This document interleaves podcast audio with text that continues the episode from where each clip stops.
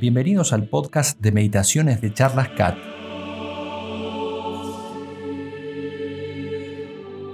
La meditación católica consiste simplemente en hablar amistosamente con Dios. Ayuda mucho para avanzar en la vida espiritual y por eso ha sido siempre muy recomendada por la Iglesia y por los santos. A través de la meditación, ellos llegaron a vivir una vida de amor y de gran cercanía con Dios. Por eso decía Santa Teresa de Jesús, prometedme 15 minutos diarios de meditación y yo os prometo el paraíso.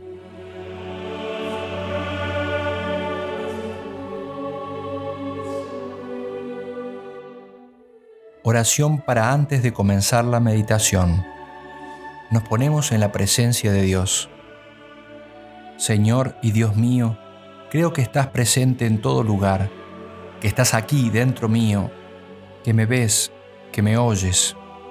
Te adoro con profunda humildad y reverencia. Te pido perdón por mis pecados. Y aunque soy indigno de presentarme delante tuyo, confiado en tu infinita misericordia, te pido ayuda para hacer con provecho este rato de oración que ofrezco a tu mayor gloria. Amén. Meditaciones de Semana Santa. Fuente, hablar con Dios de Francisco Fernández Carvajal. Sábado Santo. La sepultura del cuerpo de Jesús. Primer punto. Señales que siguieron a la muerte de nuestro Señor, la lanzada, el descendimiento. Después de tres horas de agonía, Jesús ha muerto. Los evangelistas narran que el cielo se oscureció mientras el Señor estuvo pendiente de la cruz ocurrieron sucesos extraordinarios, pues era el Hijo de Dios quien moría. El velo del templo se rasgó de arriba a abajo, significando que con la muerte de Cristo había caducado el culto de la antigua alianza. Ahora el culto agradable a Dios se tributa a través de la humanidad de Cristo que es sacerdote y víctima. La tarde del viernes avanzaba y era necesario retirar los cuerpos. No podían quedar allí el sábado. Antes que luciera la primera estrella en el firmamento tenían que estar enterrados. Como era la paralleve, el día de la preparación de la Pascua, para que no quedaran los cuerpos en la cruz, pues aquel sábado era un día grande, los judíos rogaron a Pilato que les quebraran las piernas y los quitasen. Este envió unos soldados que quebraron las piernas de los ladrones para que murieran más rápidamente. Jesús ya estaba muerto, pero uno de los soldados le abrió el costado con la lanza y al instante brotó sangre y agua. Este suceso, además del hecho histórico que presenció San Juan, tiene un profundo significado. San Agustín y la tradición cristiana ven brotar los sacramentos y la misma iglesia del costado abierto de Jesús. Allí se abría la puerta de la vida, de donde emanaron los sacramentos de la iglesia, sin los cuales no se entra en la verdadera vida. La iglesia crece visiblemente por el poder de Dios. Su comienzo y crecimiento están simbolizados en la sangre y el agua que emanaron del costado abierto de Cristo crucificado. La muerte de Cristo significó la vida sobrenatural que recibimos a través de la iglesia. Esta herida que llega al corazón y lo traspasa es una herida de superabundancia de amor que se añade a las otras. Es una manera de expresar lo que ninguna palabra puede ya decir. María comprende y sufre como corredentora. Su hijo ya no la pudo sentir, ella sí. Y así se acaba de cumplir hasta el final la profecía de Simeón. Una espada traspasará tu alma. Bajaron a Cristo de la cruz con cariño y veneración y lo depositaron con todo cuidado en brazos de su madre. Aunque su cuerpo es una pura llaga, su rostro está sereno y lleno de majestad. Miremos despacio y con piedad a Jesús como lo miraría la Virgen Santísima.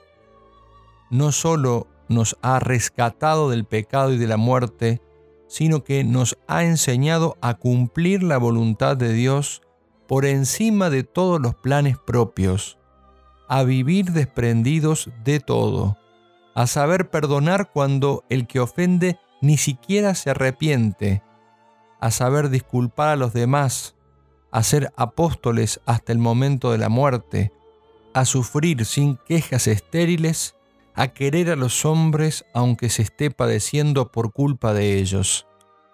No estorbes la obra del Paráclito. Únete a Cristo para purificarte y siente con Él los insultos y los salivazos y los bofetones y las espinas y el peso de la muerte y los hierros rompiendo tu carne y las ansias de una muerte en desamparo. Y métete en el costado abierto de nuestro Señor hasta hallar cobijo seguro en su llagado corazón. Allí encontraremos la paz, dice San Buenaventura, hablando de ese vivir místicamente dentro de las llagas de Cristo. Oh, qué buena cosa es estar con Jesucristo crucificado, dice el santo. Quiero hacer en él tres moradas, una en los pies, otra en las manos y otra perpetua en su precioso costado. Aquí quiero sosegar y descansar y dormir y orar. Aquí hablaré a su corazón y me ha de conceder todo cuanto le pidiera oh muy amables llagas de nuestro piadoso Redentor, en ellas vivo y de sus manjares me sustento.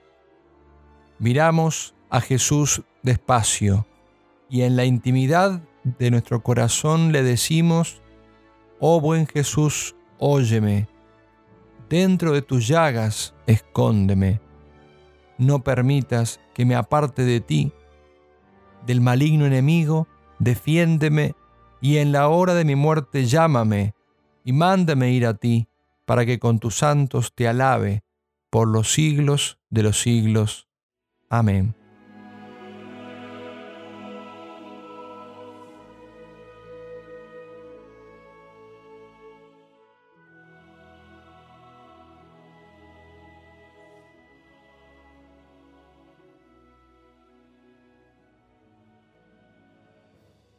Segundo punto. Preparación para la sepultura. Valentía y generosidad de Nicodemo y José de Arimatea. José de Arimatea, discípulo de Jesús, hombre rico, influyente en el Sanedrín, que ha permanecido en el anonimato cuando el Señor es aclamado por toda Palestina. Se presenta a Pilato para hacerse cargo del cuerpo del Señor se dispone a pedirle la más grande demanda que jamás se ha hecho, el cuerpo de Jesús, el Hijo de Dios, el tesoro de la iglesia, su riqueza, su enseñanza y ejemplo, su consuelo, el pan con que debía alimentarse hasta la vida eterna. José en aquel momento representaba con su petición el deseo de todos los hombres, de toda la iglesia que necesitaba de Él para mantenerse viva eternamente. También en estos momentos de desconcierto cuando los discípulos, excepto Juan, han huido, hace su aparición otro discípulo de gran relieve social que tampoco ha estado presente en las horas de triunfo. Llegó Nicodemo, el mismo que había venido a él de noche, trayendo una mezcla de mirra y aloe, como de cien libras. ¿Cómo agradecería la Virgen la ayuda de estos dos hombres, su generosidad, su valentía, su piedad? ¿Cómo se lo agradecemos también nosotros? El pequeño grupo que junto a la Virgen y a las mujeres de las que hace especial mención el Evangelio, se hicieron cargo de dar sepultura al cuerpo de Jesús. Tienen poco tiempo a causa de la fiesta del día siguiente que comenzaba al atardecer de ese día. Lavaron el cuerpo con extrema piedad, lo perfumaron, la cantidad de perfumes que trajo Nicodemo era muy grande, como cien libras. Lo envolvieron en un lienzo nuevo que compró José y lo depositaron en un sepulcro excavado en la roca que era del propio José y que no había sido utilizado para ningún otro cuerpo. Cubrieron su cabeza con un sudario.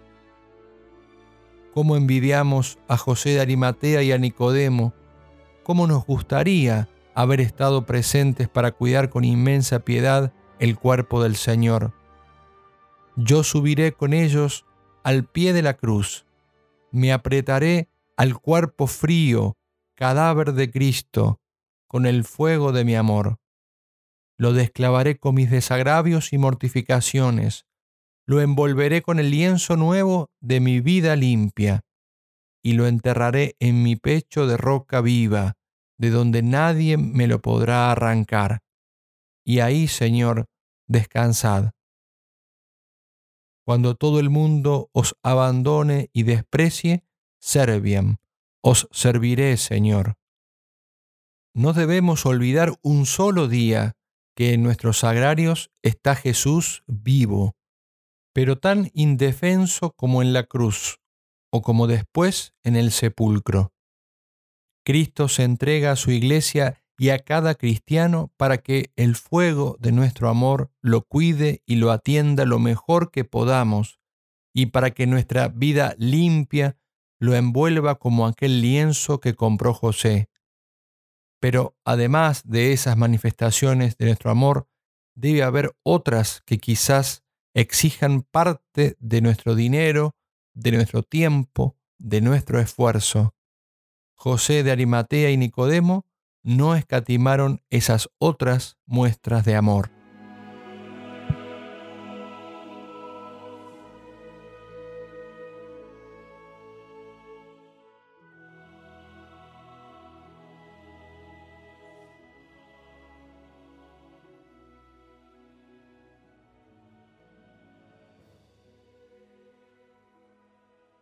Tercer punto los apóstoles junto a la Virgen.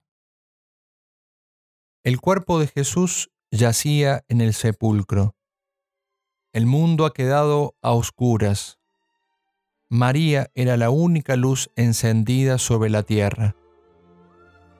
La Madre del Señor, mi Madre, y las mujeres que han seguido al Maestro desde Galilea, después de observar todo atentamente, se marchan también Cae la noche. Ahora ha pasado todo. Se ha cumplido la obra de nuestra redención. Ya somos hijos de Dios, porque Jesús ha muerto por nosotros y su muerte nos ha rescatado.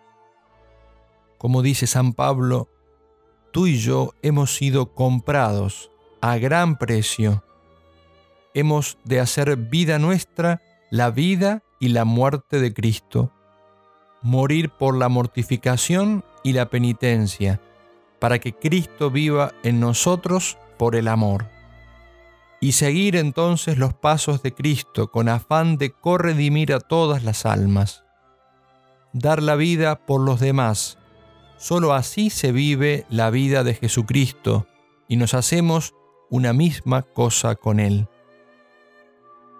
No sabemos dónde estaban los apóstoles aquella tarde mientras dan sepultura al cuerpo del Señor.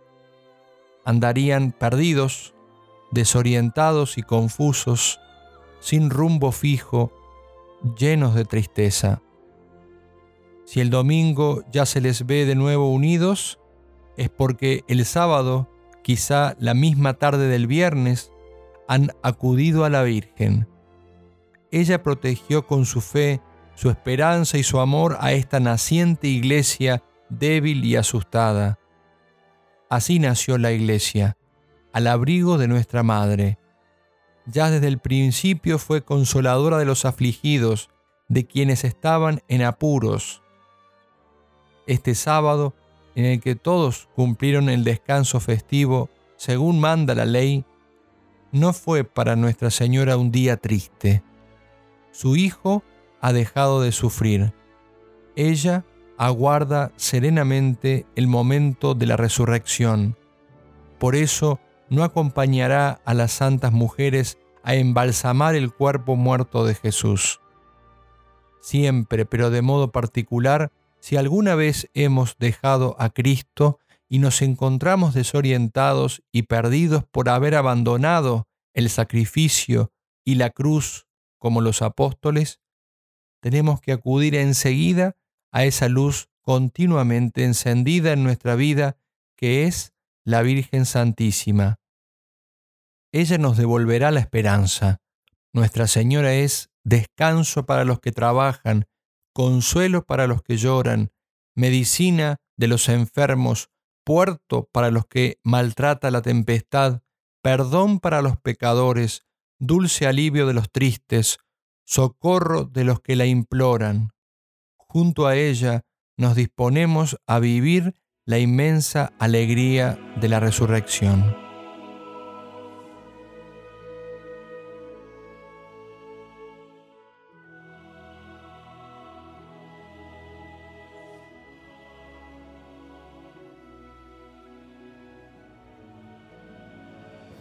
Oración para concluir la meditación. Señor y Dios mío, te doy gracias por los buenos pensamientos, afectos y propósitos que me has inspirado en este rato de oración. Te los ofrezco a tu mayor gloria y te pido gracia eficaz para ponerlos en práctica, que pueda cumplir en todas las cosas tu santa voluntad. Amén.